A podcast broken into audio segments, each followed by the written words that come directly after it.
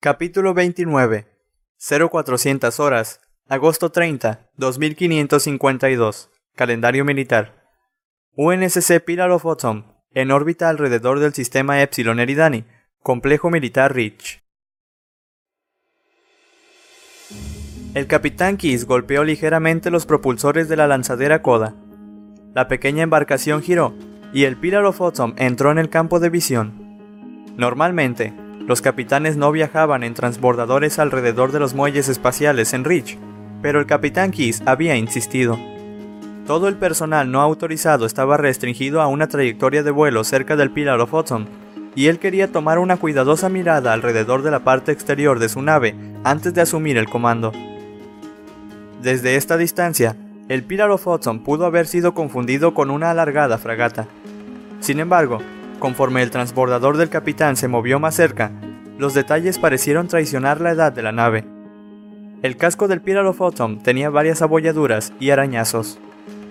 Los deflectores en sus motores estaban ennegrecidos. Los propulsores de emergencia de vapor habían desaparecido. ¿En qué se había metido firmando dentro de la misión de la doctora Halsey? Se movió a un centenar de metros y circuló hacia estribor, la bahía de lanzaderas en este lado había sido sellada.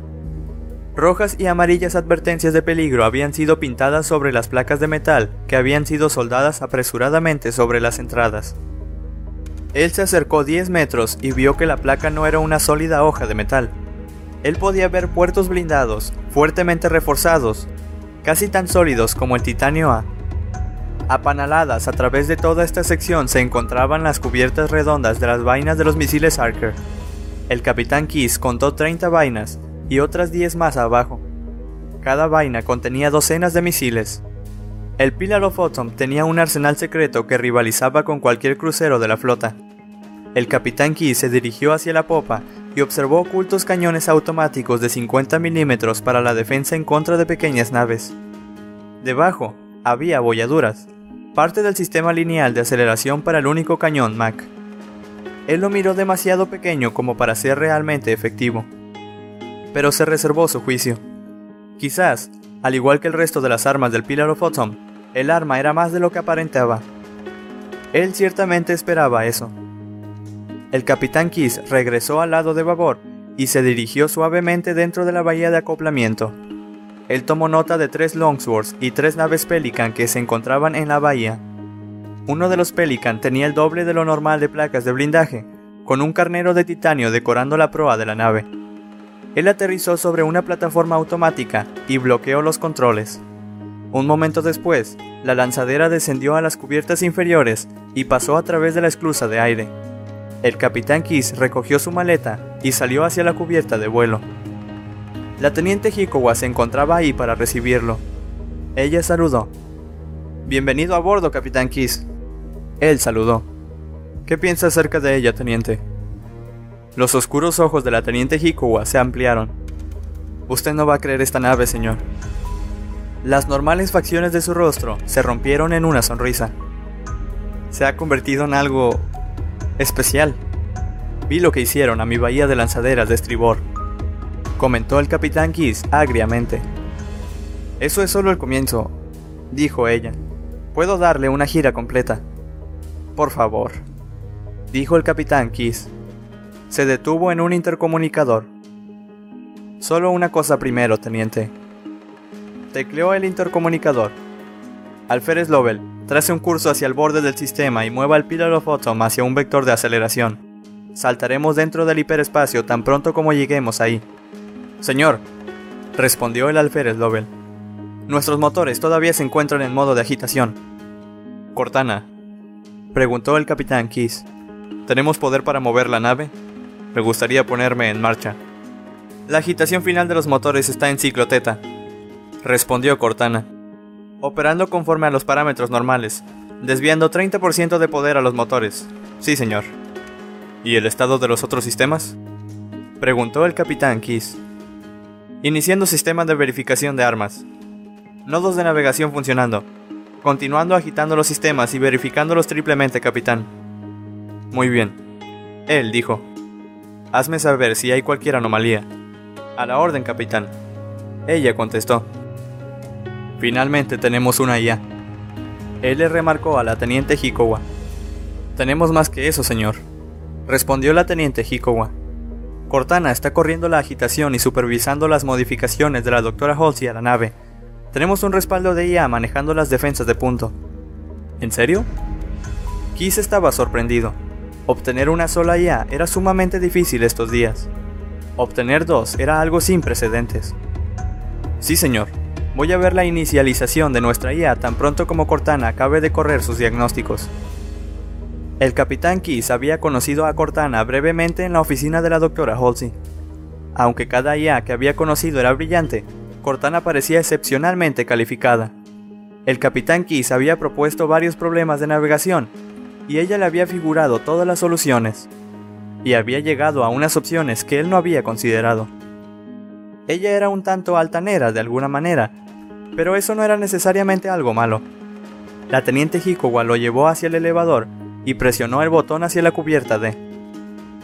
Al principio, dijo la teniente, estaba preocupada con toda la artillería a bordo. Un tiro penetrante y podríamos explotar como un paquete de fuegos artificiales. Pero esta nave no tiene mucho espacio vacío. Está llena de tirantes, abarrotada de titanio A y refuerzos hidráulicos que pueden ser activados en caso de emergencia. Es capaz de tomar un daño considerable. Solo esperemos que no tengamos que comprobar eso, dijo el capitán Kiss. Él comprobó que su pipa estuviera en su bolsillo. Sí, señor.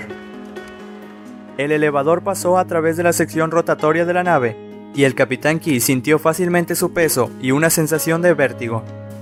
Él se sujetó del pasamano. Las puertas se abrieron, y ellos entraron dentro del cavernoso cuarto de máquinas. El techo era de cuatro pisos de altura, haciéndolo el más grande compartimiento de la nave. Plataformas y pasarelas anillaban la cámara hexagonal. Aquí está el nuevo reactor, señor, dijo la teniente Hikowa. El dispositivo estaba dentro de un enrejado de cerámica no férrica y cristal emplomado. El anillo del reactor principal estaba ubicado en el centro de lo que parecían ser dos pequeños anillos de reactor. Técnicos flotaban cerca obteniendo lecturas y monitoreando los despliegues de estado sobre las paredes. No estoy familiarizado con este diseño, teniente. La última tecnología de reactores, el Pillar of Autumn es la primera nave en tenerla. Los dos pequeños reactores de fusión pueden solamente sobrecargar al reactor principal. Sus sobrecargados campos magnéticos pueden dar temporalmente poder para un impulso de un 300%. El capitán Key silbaba apreciativamente mientras reconocía la habitación. No veo ningún tubo de refrigerante. No hay ninguno, señor. Este reactor utiliza un láser al cero absoluto inducido ópticamente por iones para enfriar y neutralizar el calor residual. Mientras más hacemos girar el poder, más jugo tenemos para enfriar el sistema, los cuales es muy eficiente. Los pequeños reactores saltaron a la vida y el capitán Key sintió que el ambiente se calentaba en el agitado cuarto. Entonces repentinamente se enfrió de nuevo. Removió su pipa y la golpeó en la palma de su mano. Él tendría que reconsiderar sus viejas tácticas. Este nuevo motor podría darle nuevas opciones en la batalla. Hay más, señor. La teniente Hikowa lo llevó de nuevo al elevador. Tenemos 40 cañones de 50 milímetros para la defensa de punto, con campos de fuego abarcando todos los vectores de entrada. ¿Cuál es el vector de aproximación menos defendido? El fondo hacia adelante. Ella dijo. A lo largo de la línea del sistema MAC. Hay muy pocos emplazamientos de artillería ahí. Ráfagas transitorias magnéticas tienden a magnetizar las armas. Hábleme acerca del cañón Mac, teniente. Se ve un poco falto de potencia. Dispara una ronda extendida con núcleo ferroso, pero con una capa exterior de carburo de tuxteno. La ronda se astilla al momento del impacto, como en las rondas trituradoras de un rifle de asalto. Ella estaba hablando tan rápido que tuvo que hacer una pausa para tomar un respiro. Esta arma tiene recicladores de campos magnéticos a lo largo de su sistema para recapturar el campo de energía. Acoplados con capacitadores de impulso, podemos disparar tres tiros sucesivos con una sola carga. Eso sería muy efectivo contra los escudos de energía Covenant. El primer tiro, quizás, podría cargarse sus escudos. La última ronda podría darles el golpe decisivo. ¿Lo tomó usted a prueba, teniente? Para citar al alférez Lovell, señor, creo que estoy enamorada. El capitán Kiss asintió. He notado que tenemos varias naves de ataque y solo algunas naves Pelican de descarga en la bahía. Sí, señor. Uno de los Longsword está equipado con una ojiva nuclear Shiva. Puede ser piloteado remotamente. También tenemos a bordo tres ojivas Havoc. Desde luego, dijo el capitán Kiss. ¿Y los Pelican? Uno de ellos tenía blindaje extra. Los Spartans están trabajando en él. Algún tipo de nave de abordaje. ¿Los Spartans? Preguntó el capitán Kiss. ¿Ya se encuentran a bordo? Lléveme con ellos, teniente. Sí, señor. La teniente Hikowa detuvo el elevador y presionó el botón hacia la cubierta C. Hace 25 años, el capitán Kiss había ayudado a adquirir a los candidatos Spartan para la doctora Halsey. Ella había dicho que tal vez algún día serían la mejor esperanza que el UNSC tendría para la paz. En el tiempo en el que él había pensado que la doctora era propensa a la hipérbole, pero parecía que ella había estado en lo correcto. Sin embargo, eso no había hecho que lo que él hizo fuera lo correcto. Su complicidad en esos secuestros aún lo perseguía. Las puertas del elevador se abrieron. La bahía de almacenamiento primario había sido convertida en la barraca para 30 Spartans, cada uno de ellos con la armadura de combate Mjolnir. Ellos le parecían alienígenas a él, parte máquina, parte titanes, pero completamente inhumanos. El cuarto estaba lleno de movimiento. Spartans desempaquetando cajas, otros limpiando y acomodando sus rifles de asalto, y un par de ellos practicando combate cuerpo a cuerpo. El capitán Kiss vagamente podía seguir sus movimientos. Ellos eran tan rápidos sin vacilar. El golpe y el bloqueo del golpe. Sus movimientos eran una corriente continua de movimientos borrosos. El capitán Kiss había visto los nuevos canales de noticias y había escuchado los rumores, al igual que todos en la flota. Los Spartans estaban cerca de ser figuras mitológicas en el ejército. Se supuso que eran supersoldados, invulnerables e indestructibles, y eso era casi verdad. La doctora Halsey le había mostrado a él los registros operacionales de los Spartans. Entre los Spartans y el Pillar of Autumn, el capitán Kiss estaba comenzando a creer que la larga misión de la doctora Halsey había valido la pena después de todo. ¡Capitán encubierta! gritó uno de los Spartans. Cada uno de los Spartans se detuvo y se quebró en saludo. En descanso, él dijo. Los Spartans se relajaron ligeramente. Uno giró y se dirigió hacia él. Jefe maestro, Spartan 117 reportándose, señor. La gigante armadura pausó, y por un momento, Kiss pensó que el Spartan lucía incómodo. Señor, lamento que la unidad no haya preguntado por su permiso para venir a bordo. El almirante Stanford insistió en mantener nuestra presencia fuera de los canales COM y redes computacionales. El capitán Kiss encontró los reflectivos visores de los Spartans desconcertadamente. Era imposible leer sus facciones. Todo en orden, jefe maestro. Yo solo quería expresar mis felicitaciones. Si usted o cualquiera de sus hombres necesita algo, hágamelo saber. Sí, señor, dijo el jefe maestro. Un momento de silencio incómodo pasó. El capitán Key sintió como si no perteneciera ahí, un intruso en un muy exclusivo club. Bueno, jefe maestro, estaré en el puente. Señor, saludó el jefe maestro. El capitán Kiss le devolvió el saludo y se retiró junto con la teniente Hikowa. Cuando las puertas del elevador se cerraron, la teniente Hikowa dijo, Usted cree, digo, con todo respeto para los Spartans, señor, ¿no cree que son extraños? ¿Extraños? Sí, teniente. Usted quizá actuaría un poco extraña si viera a través de lo mucho de lo que ellos han atravesado. Algunos dicen que no hay humanos en esos trajes, que son solo máquinas. Hay humanos, dijo el capitán Kiss.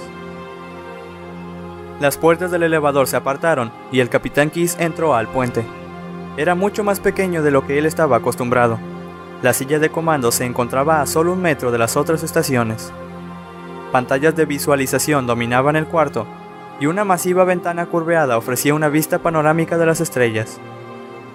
Reportes de estado, ordenó el capitán Kiss.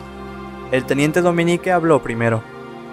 El sistema de comunicación está en verde, señor, monitoreando la red de tráfico en Rich, sin nuevas órdenes. Dominique había recortado su cabello desde que había estado en el Iroquis. También tenía un nuevo tatuaje alrededor de su muñeca izquierda unas líneas navales. Agitación del reactor completa al 80%, reportó la teniente Hall. Oxígeno, poder, rotación y presión, Todas en luz verde, señor. Ella sonrió, pero no como antes, un gesto automático. Ella parecía realmente feliz. La teniente Hikowa tomó su asiento y se acomodó dentro. Recogió su negro cabello y lo ató en un nudo. El panel de armas se muestra verde, señor. Capacitadores MAC a cero carga. El alférez Lovell finalmente reportó. Navegación y sistema de sensores en línea, capitán. Todos en verde. Listo para sus órdenes. Lovell estaba completamente concentrado en su estación. Un pequeño holograma de Cortana parpadeó sobre el pedestal de IA cerca de navegación. Agitación del motor corriendo normalmente, capitán, dijo ella. Todo el personal a bordo. Tiene la mitad del poder ahora, capitán, si desea mover la nave. Generadores Fujikawa Sho en línea. Muy bien, dijo el capitán Kiss. Kiss examinó a su tripulación, viendo cómo se habían agudizado después de Sigma Octanus. Parecían un poco oídos, sus expresiones y los tentativos manerismos nerviosos. Bien, él pensó. Vamos a necesitar a todos en la cima de este juego ahora. La tripulación había sido informada de su misión. Parte de ella, de todos modos, había insistido el capitán Kiss. Se les había dicho que harían un intento de capturar tecnología Covenant con el objetivo de inhabilitar una de las naves alienígenas y traerla de vuelta intacta. Lo que la tripulación no sabía era lo que estaba en juego. Aproximándonos al borde del sistema Reach, reportó el alférez Lovell. Listo para generar un salto hiperespacial. ¡Capitán! chilló el teniente Dominique. Una transmisión entrante del cuartel general del Fleet en Reach. Señor, están bajo ataque Covenant.